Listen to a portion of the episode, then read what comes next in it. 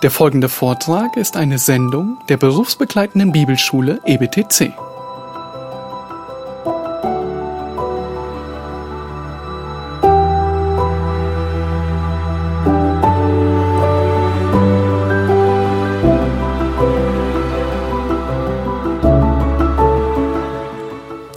Du bist ein gnädiger und gerechter Gott. Hab herzlich Dank dafür, dass du so deutlich sprichst in deinem Wort, dass wir es verstehen können.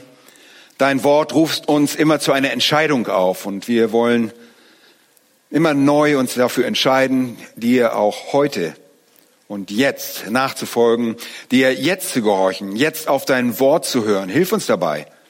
Hilf, dass unsere Gedanken bei dir sind und sich um dein Wort drehen. Hilf, dass wir nicht abgelenkt werden durch irgendwelche Dinge, die wir gerade erlebt haben oder die uns beschäftigen von der Woche her, dass wir auf dich ausgerichtet sind. Denn du bist würdig, angebetet zu werden, auch durch das Zuhören auf dein Wort. Und das wollen wir tun. Gib du Gnade zum Reden und zum Hören um deines Namens willen. Amen. Und unser Text heute ist aus dem Lukas-Evangelium. Und ihr fragt vielleicht, Borchmann, du bist doch im Markus-Evangelium. Warum tanzt du denn da so der, aus der Reihe?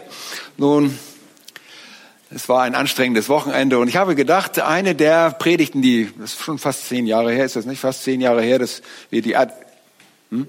ja, elf Jahre schon her, diese Predigt, eine adaptierte Predigt von Grace to You gepredigt haben. Und ich habe gedacht, sie passt so gut in den Verlauf auch der Geschichte, die wir gerade von Jesus hören, aus dem Markus-Evangelium. Sie passt nämlich auch chronologisch da hinein zwischen das Kapitel 9 und Kapitel 10 von Markus, kommt dieses Gleichnis, das Jesus erzählt. Und wir beginnen in Vers 11 mit diesem sehr bekannten Gleichnis unseres Herrn. Wahrscheinlich das bekannteste Gleichnis überall, überhaupt das tiefgründigste und so bedeutungsvolle Gleichnis von Jesus. Es ist so tiefgründig und doch kann jedes Kind es verstehen. Wenn wir zu einem Gleichnis wie diesem kommen, ist es wirklich wichtig, dass wir daran denken, dass die Bibel ein antikes Buch ist, ein, ein Buch aus dem Nahen Osten. Ihre Wahrheiten sind in einer Kultur angesiedelt, die sich von unserer stark unterscheidet. Wir leben in der westlichen Welt 2000 Jahre später und haben wenig eigene Erfahrung, wenn überhaupt Erfahrung mit dem Leben im Nahen Osten. Sei es in früheren Zeiten oder heutzutage. Und es ist allzu leicht für uns, diese Geschichte aus dem Zusammenhang zu reißen, sie auf unsere moderne Welt zu übertragen und einige Anwendungen zu suchen, die bestenfalls minimalistisch sind. Und dieses Gleichnis verdient mehr als nur eine oberflächliche Behandlung.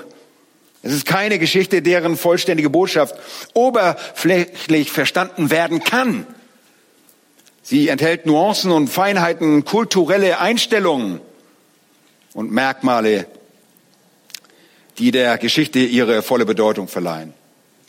Und bitte vergesst nicht, was auch immer die Bibel den Menschen bedeutete, für die sie geschrieben war, das bedeutet sie auch heute noch. Wir haben uns gestern darüber unterhalten. Bedeutung verändert sich nicht. Sie bleibt immer eine Bedeutung. Und was auch immer Jesus den Menschen an Bedeutung mitgeben wollte, zu denen er sprach, das bedeutet es auch heute noch.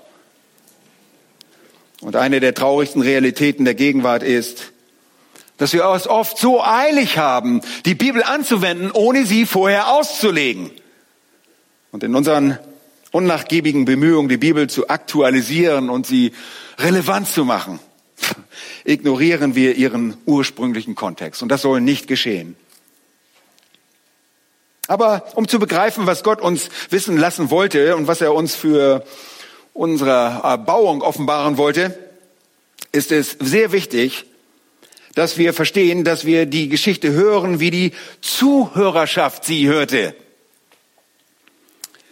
Sie hatten in ihren Köpfen tief verwurzelte Vorstellungen, kulturelle Einstellungen, Verhaltensmuster. Sie hatten gewisse unausgesprochene Gefühle und Empfindsamkeiten, wie sie im ländlichen Dorfleben des Nahen Ostens existierten.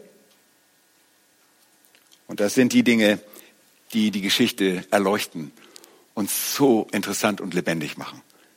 Das sind die Dinge, die sie zum Leben erwecken und es uns erlauben, die Geschichte mitzuerleben. Christus sprach zu Landarbeitern des Nahen Ostens. Und die Evangelium sind im Grunde an Menschen in diesem Kontext gerichtet. Und selbst die Mehrheit der gebildeten Leute in Israel jener Zeit hatte ihre Wurzeln im einfachen, in diesem landwirtschaftlichen Dorfleben. Was in dieser Kultur und in ihrem gesellschaftlichen Leben vor sich ging und was seit Generationen in ihrem Empfindsamkeiten verwurzelt war, findet sich selbst heutzutage noch im ländlichen Leben des Nahen Ostens wieder. Es gab Dinge, die empfunden, aber nie ausgesprochen wurden. Es gab tief verwurzelte Einstellungen, die nie artikuliert wurden, nicht einmal bewusst wahrgenommen wurden, weil sie schon so lange im Unterbewusstsein waren. Und wenn wir die Meisterhaftigkeit dieser wirklich grandiosen, großartigen Geschichte mit ihrer ganzen geistlichen Bedeutung erfassen wollen, müssen wir zurückgehen und unser Bestes geben, um uns an diesen Ort und diese Zeit zu versetzen. Wir müssen uns in die Einstellungen und Erwartungen der Dorfkultur des Nahen Ostens versetzen. Erst dann wird uns die Aussagekraft dieser Geschichte Klarheit verschaffen. Bevor wir uns jetzt der Geschichte zuwenden, möchte ich ein wenig äh, Hintergrundinformation geben, damit ihr wisst, wo wir uns befinden. Wo sind wir gerade? Jesus ist wo auf dem Weg nach Jerusalem zwischen neun und zehn. Er ist auf dem Weg. In Kapitel äh, zehn ist er in Perea, in Transjordanien. Und diese Geschichte wird zwischen Kapitel 9 im Markus Evangelium und Kapitel 10 erzählt, wo wir uns zurzeit befinden. In Jerusalem beabsichtigt Jesus, sich selbst als Gottes perfektes Sühneopfer darzubringen, am Kreuz zu sterben und dann am darauf folgenden Sonntag wieder aufzuerstehen aus den Toten. Nachdem er deine und meine Erlösung bewirkt hat. Er hat jetzt seit fast drei Jahren gedient und die Botschaft des Reiches Gottes und der Buße verkündigt, Männer und Frauen dazu aufgerufen, in das Reich Gottes zu kommen. Und wir haben ein besseres Verständnis vom Reich Gottes seit gestern Vormittag. Wir wurden wieder belehrt über das Reich Gottes, indem sie Buße taten. Diese Männer und Frauen taten Buße und an ihn als Messias und den Herrn und Gott glauben. Er hat sich dabei eine unerbittliche Feinde, äh, er hat sich unerbittliche Feinde geschaffen. Ähm, die Pharisäer und die Schriftgelehrten, sie sind uns einige Male begegnet. Diese sind zu jener Zeit gewissermaßen die Architekten der populären Religion des äh, Judaismus. Sie haben Einfluss in der äh, Synagoge. Und die Pharisäer und Schriftgelehrten sind diejenigen, die den größten Einfluss haben. Und sie waren sehr gesetzlich. Sie sind innerlich korrupt, sie sind Heuchler, sie sind Jesus gegenüber feindlich eingestellt und dennoch haben sie den größten Einfluss. Und deshalb findet ihr auch im Prinzip ein Volk, das unter ihrem Einfluss Jesus gegenüber größtenteils, äh, größtenteils äh, entweder feindlich gesinnt oder gleichgültig ist. Und das alles entlädt sich letztendlich über Jesus, als sie in Jerusalem lautstark, was rufen? Kreuzige ihn, kreuzige ihn. Und die Feindseligkeit der Pharisäer und der Schriftgelehrten beruht auf der Tatsache, dass Jesus sie direkt mit der Heuchelei, die sie hatten, konfrontierte. Er identifizierte ihre Selbstgerechtigkeit. Er bezeichnete sie als Menschen, die die Schrift oder den Willen Gottes nicht wirklich verstanden. Das taten sie nicht. Er sagte ihnen, sie würden Gott nicht kennen. Oh, wow, wow. Das waren religiöse Leiter. Und er sagte ihnen, ihr kennt Gott nicht mal. Sie kannten den wahren Weg der Rettung nicht. Und er sagte ihnen, dass sie aufgrund innerer Korruption vom Reich Gottes ausgeschlossen sind und wies darauf hin, dass sie auf das göttliche Gericht zusteuerten. Das ist nicht das, was diese Leute hören wollten. Das fanden sie nicht so lustig. Und obwohl er das voller Mitgefühl und Barmherzigkeit und Gnade sagte. Und obwohl er es wiederholt unter verschiedenen Umständen sagte, hassten sie ihn wie die Pest. Egal, wie er es sagte. Und aus diesem Grund wollten sie Jesus ergreifen und deshalb verbreiteten sie das schlimmstmögliche Gerücht über ihn, dass er nämlich was tat? All seine Werke im Namen vom Teufel, im Beelzebub. Sie sagten, er repräsentiere den Teufel und seine Aussagen seien dämonisch und höllisch. Und das war ihre Überzeugung. Das ist deshalb die Lüge, die sie im Land verbreiteten. Das war ihre Überzeugung und dafür setzten sie sich ein. Sie bekräftigten diese Lüge auf jede erdenkliche Weise und zu jedem möglichen Augenblick, den sie hatten. Eine Möglichkeit, die in ihren Augen sehr effektiv war, bestand darin, den Menschen zu sagen, seht, mit wem Jesus verkehrt, mit dem, wem er zusammensitzt, mit wem er zusammen ist. Er verkehrt mit Zöllnern, er verkehrt mit Prostituierten, Straftätern, der Kategorie, die man allgemein als Sünder bezeichnet. Und wann immer sie Jesus als jemanden bezeichnen konnten, der mit Sündern verkehrt, taten sie das liebend gerne, um ihn in Verruf zu bringen und um zu bestätigen, dass er sich bei, äh, dass es sich bei den Anhängern Satans, dass das Dasein zu Hause ist, dass er sich da wohlfühlt. Bei den Menschen Gottes aber, wie sie es ja waren, da fühlt er sich gar nicht wohl. Das wollten sie der Bevölkerung glaubhaft machen. Und dies ist der Anlass für die Geschichten, die in Jesus in Lukas 15 erzählt. Dort heißt es in Vers 1, es pflegten sich ihm aber alle Zöllner und Sünder zu nahen, um ihn zu hören. Sie kamen, weil es, wie wir in der letzten Aussage in Vers 14 lesen, steht, wer Ohren hat zu höre, der höre. Sie wollten wenigstens hören.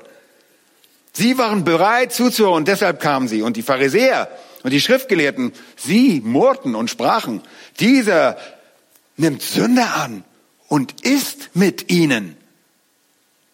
Und ihr Lieben, das gemeinsame Essen mit jemandem in der Kultur galt bei ihnen als eine stillschweigende Bestätigung und als eine Zustimmung. Und deshalb waren sie erbost, denn sie selbst würden mit solchen Leuten niemals verkehren. Sie würden keinesfalls mit solchen Menschen essen. Und sie hielten sich von allen derartigen Menschen fern, um ihre eigene, sich eingebildete Reinheit zu schützen. Trotz der Wunder, die Jesus vollbrachte, taten sie das. Und diesen Wundern konnten, dem konnten sie nichts entgegensetzen. Sie leugneten niemals die Wunder Jesu. Die konnte man nicht leugnen. Und das taten sie auch nicht. Nein, sie drehten das so hin, dass er mit Sündern verkehrte und deshalb auch satanisch ist. Er verstieß nicht nur gegen die Tradition des Judaismus und die Sitten der Pharisäer und Schriftgelehrten. Er nahm nicht nur keine Rücksicht auf ihre Behandlung des Sabbats oder ihre anderen Regeln, sondern er verkehrte ganz besonders mit diesen sündigen Ausgestoßenen, mit diesem Abschaum der Welt. Und deshalb brachten sie das hier wieder zur Sprache, wie wir das schon früh in Markus Kapitel 2 auch sehen konnten. Nun, das zieht eine Antwort unseres Herrn nach sich. Und die Antwort ist relativ einfach. Ihr versteht das nicht, oder? Der Grund dafür, dass ich mit diesen Sündern verkehre, ist der, dass ich gekommen bin, um zu suchen und zu retten, was verloren ist. Sagt er ausdrücklich in Lukas Kapitel 19, Vers 10. Ich tue das, weil es dem Vater eine Freude bereitet, weil es Gott Freude bereitet, verlorene Sünder zu retten. Das, was wir gerade gesungen haben. Es, es macht ihm Freude, Menschen zu begnadigen, zu retten. Und dann erzählt er eine Geschichte, zunächst über einen Hirten, der 100 Schafe hatte und eines verlor und ihm nachging und es fand. Und er brachte das Schaf zurück und fragt, worum geht es in der Geschichte? Lukas 15, 7. Ich sage euch, so wird auch Freude sein im Himmel über einen Sünder, der Buße tut, mehr als über 99 Gerechte, die keine Buße brauchen. Und das ist äh, wirklich eine sarkastische Zurechtweisung der Pharisäer, denn sie dachten, sie seien gerecht und bräuchten keine Buße. Der Himmel wird sich nicht an euch erfreuen. Der Himmel erfreut sich nicht an der äh, Wiederher äh, der Himmel freut sich an der Wiederherstellung eines Sünders, nicht an euch, den Gerechten, den Selbstgerechten, muss man dazu sagen. Und dann erzählt er eine weitere Geschichte über eine Frau, die zehn Silbermünzen hatte und eine davon verlor. Und noch einmal hebt Jesus in Vers 10 hervor, als diese Frau diese Silbermünze wiederfand, sagte er, Vers 10, ich sage euch, so ist auch Freude über den Engeln Gottes, über einen Sünder, der Buße tut. Wollt ihr Party? Dann über einen Sünder, der Buße tut. Und hier sagt er effektiv zu ihnen, ihr seid so weit von Gott entfernt, dass ihr nicht einmal versteht, was Gott Freude bringt. Ihr versteht nicht, was Gott Zufriedenheit und Befriedigung und Freude verschafft. Es ist die Wiederherstellung von Sündern. Und ihr, ihr geistlichen Leiter, ihr seid so weit davon entfernt, Gott überhaupt zu kennen. Und das führt dann zu der dritten Geschichte, dem wichtigsten Gleichnis in diesem Kapitel. Und wir haben die Errettung eines verlorenen Schafs und einer verlorenen Münze. Und hier kommt die Errettung eines verlorenen Sohnes. Aber diese Sache soll dieselbe Sache demonstrieren. Die Freude Gottes über die Wiederherstellung eines verlorenen Sünders. Aber diese Geschichte geht selbst darüber hinaus und zeigt das Wesen der Buße auf. Und Buße wurde in Vers 7 erwähnt und in Vers 10, aber nie definiert. Und in dieser Geschichte wird sie vollständig definiert. Und erstmals tauchen in dieser Geschichte die Pharisäer und Schriftgelehrten tatsächlich auf. Sie sind ein Charakter in dieser Geschichte. Ihr dürft raten, wer das ist. Und wir sehen sie in all ihrer Hässlichkeit. Und das ist das überraschende Ende der Geschichte. Bis zu jedem Punkt stimmten sie weitgehend mit der Geschichte überein. Und das war immer die Methode des Herrn, sie zunächst dazu zu bringen, die Geschichte in Bezug auf Interesse und Verständnis zu schlucken und sie dann dazu zu bringen, die ethnischen Aspekte der Geschichte zu verstehen und dann auf einmal sie zu, absolut zu schocken. Dann nahm er ihr eigenes ethnisches Verständnis und stellte es auf den Kopf und machte die Theologie der Geschichte zu einer Art Messer, die ihre sündigen Herzen durchbohrte. All das und noch viel mehr geschieht in dieser Geschichte. Nur die ersten beiden Geschichten über das Schaf und über die Münze betonen Gott als den Suchenden. Da wird der Mensch mehr, äh, der Gott mehr betont. Aber in der dritten Geschichte geht es nicht so sehr über die göttliche Seite, sondern um die menschliche, nämlich um Sünde und Buße, Wiederherstellung und Zurück, äh, Zurückweisung, Zurechtweisung. Das ist eine dramatische Geschichte.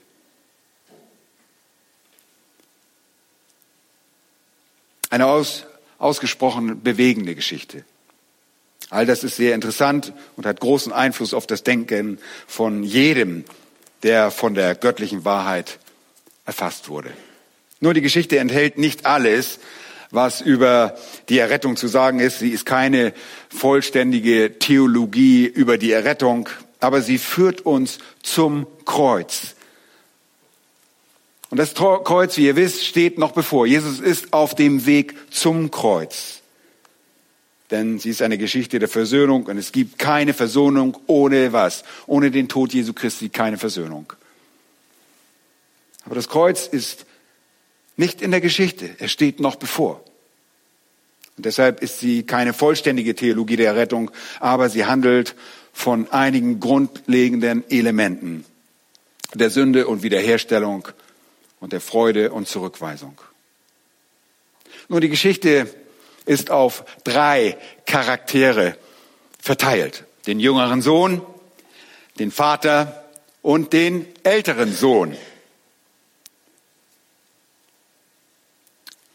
Und sie sollte wirklich so aufgeteilt sein.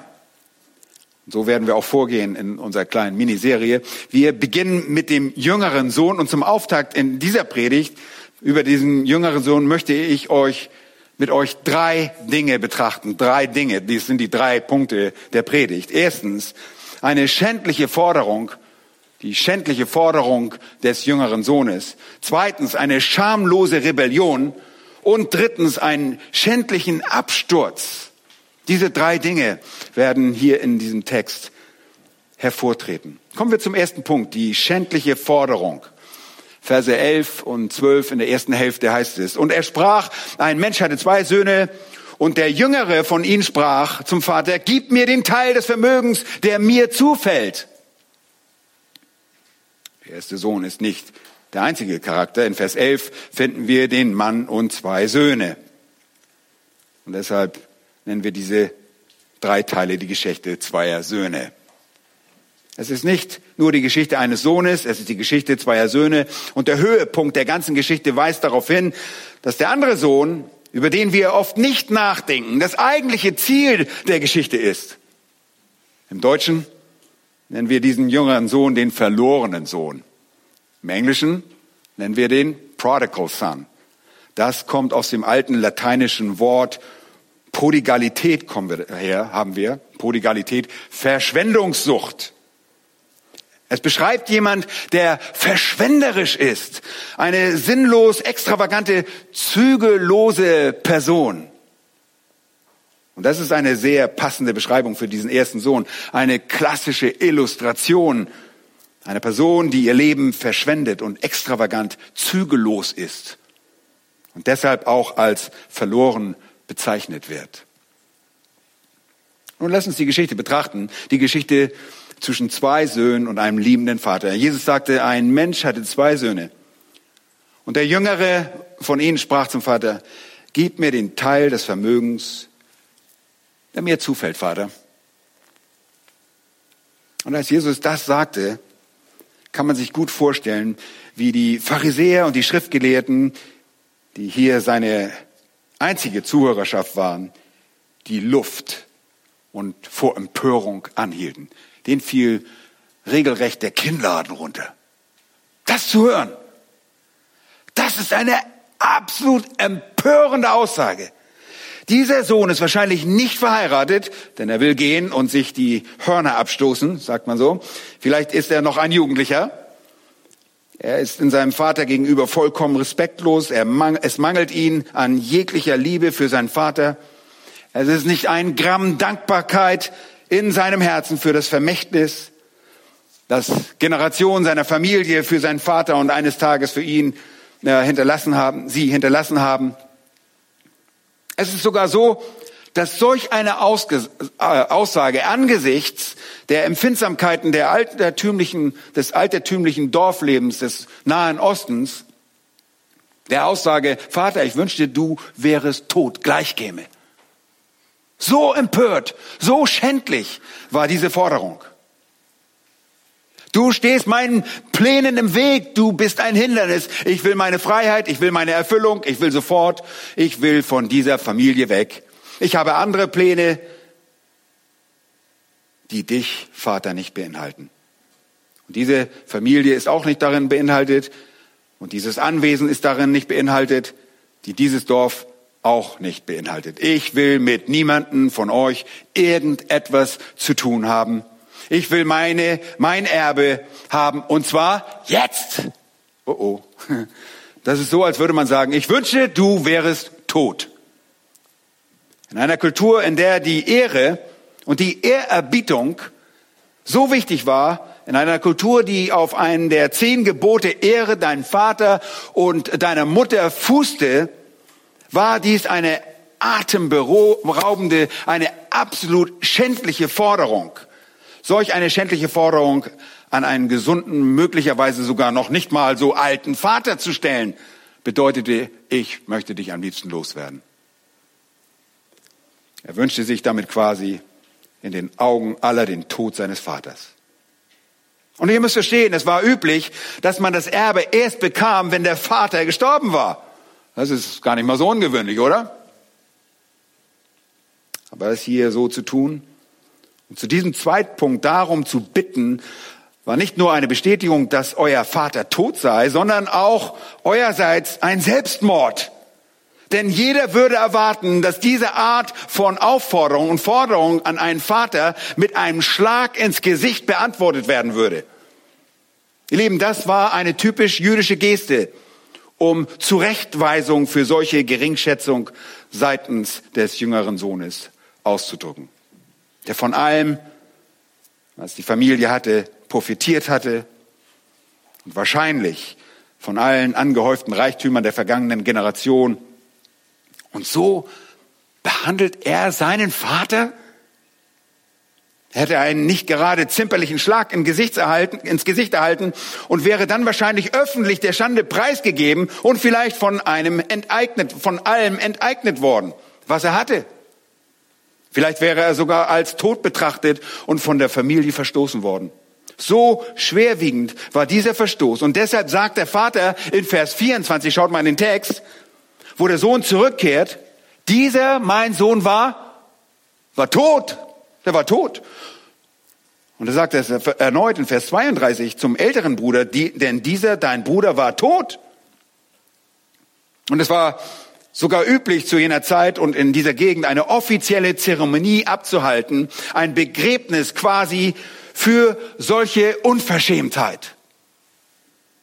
Und man selbst war erledigt, aus der Familie, ausgestoßen und tot. Und der einzige Weg zurück war eine Form von Wiedergutmachung, irgendein Weg, um die Gunst der Familie zurückzugewinnen für die Schande, die man der ganzen Familie damit gemacht hat. Und das System war für jeden sehr klar. Der Vater stand auf der Ehrenliste ganz oben. Ich weiß, das ist ein bisschen ungewöhnlich, selbst für unsere Kultur heute. Väter werden nicht mehr geerbt, aber in der jüdischen Kultur ist das so gewesen. Die Väter standen ganz oben und sollten sie stehen. Und das ist die Schamlosigkeit hier, die Schändlichkeit auf einem höchsten Niveau. Der niedrigste in der Familie, der niedrigste in der Ehrenrangfolge, das ist nämlich der jüngste, verlieh seiner Verärgerung und seiner Irritation und seinem Hass für seinen Vater Ausdruck. In der gesellschaftlichen Struktur Israels gab es keine größere Schande als dies. Und seine Aufforderung ist, gib mir den Teil des Vermögens, der mir zufällt. Gib ihn mir. Und er verwendet, den Begriff Vermögen. Das ist das griechische Wort tes usias, das nur an dieser Stelle vorkommt und an keiner anderen Stelle im Neuen Testament. Es bedeutet die Güter, das Eigentum, den, der Anteil. Er bittet um die materiellen Dinge. Er bittet um Land und Tiere, Gebäude, die Familienbesitztümer, auf die er einen Anspruch hat. Und in einer Familie mit zwei Brüdern würde das Vermögen laut 5. Mose Kapitel 21, Vers 17 ungleich aufgeteilt werden. Erinnert euch daran? Der ältere Sohn erhielt was? Das Doppelte das Doppelte von dem, was der Jüngere bekam. Das heißt, der Ältere bekam zwei Drittel und der jüngere Sohn ein Drittel. Und er wollte ein Drittel von allem, was seine Familie hatte. Und sie mussten so, mussten wohl viel gehabt haben. Sie hatten einen Diener, wie wir später in der Geschichte erfahren. Sie mieteten sogar später Musiker und äh, Tänzer für die Feier. Sie hatten Tagelöhner, die sie neben ihren normalen Bediensteten für die Familie anstellten. Und sie hatten Tiere. Sie hatten das gemästete Kalb und sie mussten ein ausreichend großes Vermögen haben. Was er dachte, wenn er sein Drittel bekäme, könnte er seine Rebellion richtig gut finanzieren. Er kann es richtig knallen lassen. Aber er wollte ausschließlich Tes Oseas. Und das ist ein sehr wichtiges Wort, denn das normale Wort für eine Erbschaft ist Kleronomia. Das ist das normale Wort, aber hört mir aufmerksam zu.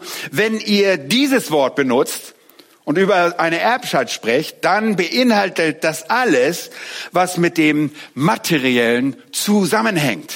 Dann geht es auch um die Leitung des Anwesens, um die Führung, um Verantwortung dafür, Ressourcen für die Familie bereitzustellen. Wenn ihr ein Erbe von eurem Vater erhaltet, erhaltet ihr buchstäblich die Verantwortung alle Aktivposten des Vermögens im Auftrag der Anwesen der Familie zu verwalten um das Vermögen zu erweitern und dadurch das Vermögen für die künftige Familie auszubauen. Und das Wort Erbe beinhaltet eine Verantwortung und Rechenschaftspflicht für die Zukunft. Und er wollte jedoch nichts davon. Und er benutzt dieses äh, Wort, das gewöhnliche Wort, benutzt er nicht.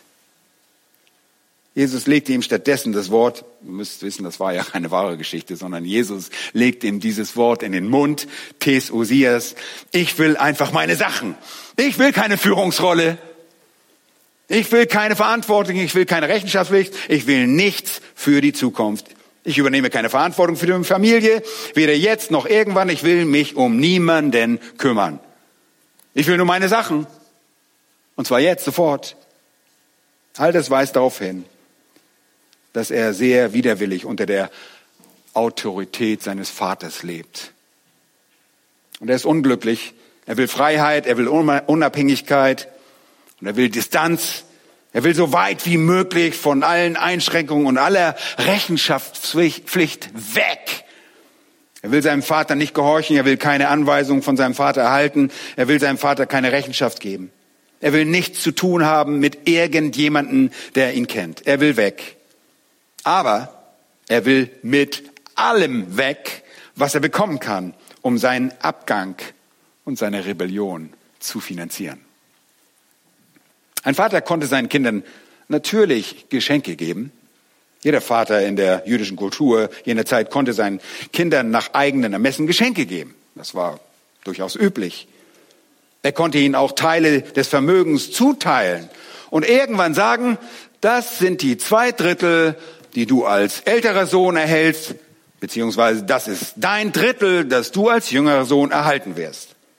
Und selbst wenn er diese Zuteilung vorzeitig vornehmen sollte, konnten sie keinen Besitz davon ergreifen, bis er gestorben war. Denn in jener Kultur der Ehre war der Vater das Oberhaupt, bis er starb. Und er gab das nie an seine Kinder ab. Diese Ehre behielt er, bis er starb. Und er würde also sagen, das wird deins sein. Er würde nie sagen, dies ist deins, nimm es dir jetzt. Er würde immer weiterhin der Verantwortliche bleiben. Und wenn er ihnen ihr Vermögen zuteilt und sagte, ich möchte, dass ihr jetzt lernt, euren Bereich zu verwalten, dann hätte er nach der, nach den Traditionen Zugriff auf alles Einkommen, was sie bei der Verwaltung ihres Vermögens erwirtschafteten. Also wenn die Söhne noch irgendwas dazu erwirtschaften, dann hätte er, der Vater, Zugriff zu all diesen Dingen. Und deshalb behielt er alles fest im Griff. Aber das verlangt der Sohn nicht. Er verlangt nicht zu wissen, was er in der Zukunft bekommen wird. Er verlangt nach dem, worauf er warten sollte, bis sein Vater gestorben ist. Nun, das Dorf würde wahrscheinlich Wind davon bekommen. Und es würde in der Regel kursieren. In Dörfern passiert sowas. Das geht ruckzuck. Ich habe in einem Dorf gelebt und werde bald in einem Dorf wohnen. Uh -oh. Sie würden erwarten, dass der Vater sich zornig, beschämt und entehrt fühlt.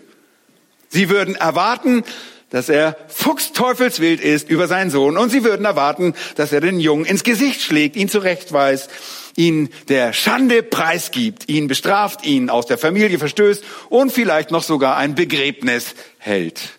Eine, Beerde, eine Art Beerdigung. Aber genau hier kommt die erste große Überraschung in der Geschichte.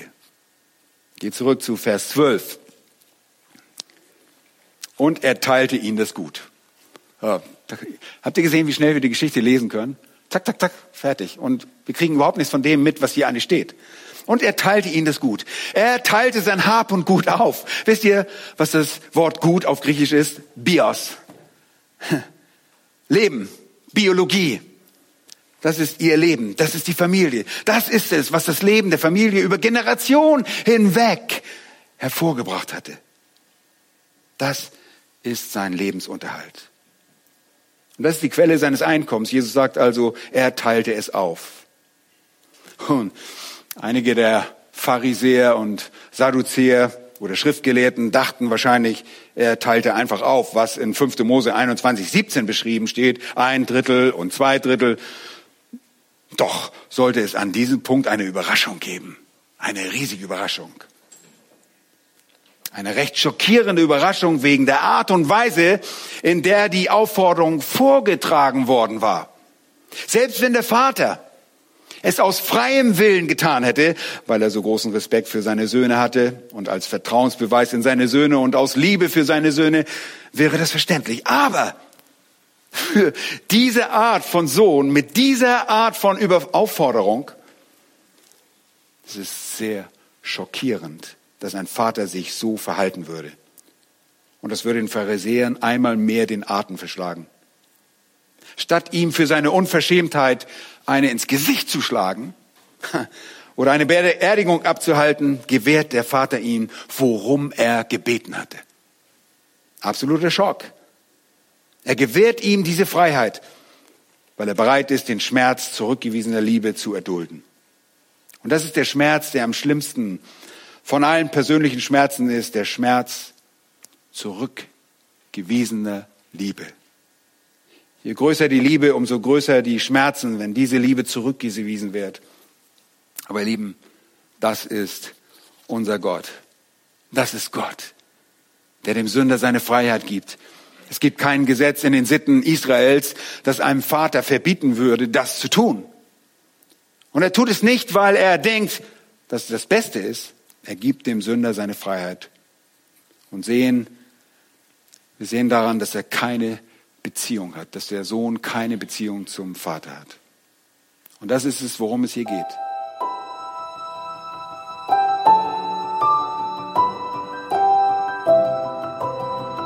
Diese Sendung war von der berufsbegleitenden Bibelschule EBTC. Unser Ziel ist, Jünger fürs Leben zuzurüsten, um der Gemeinde Christi zu dienen. Weitere Beiträge, Bücher und Informationen findest du auf ebtc.org.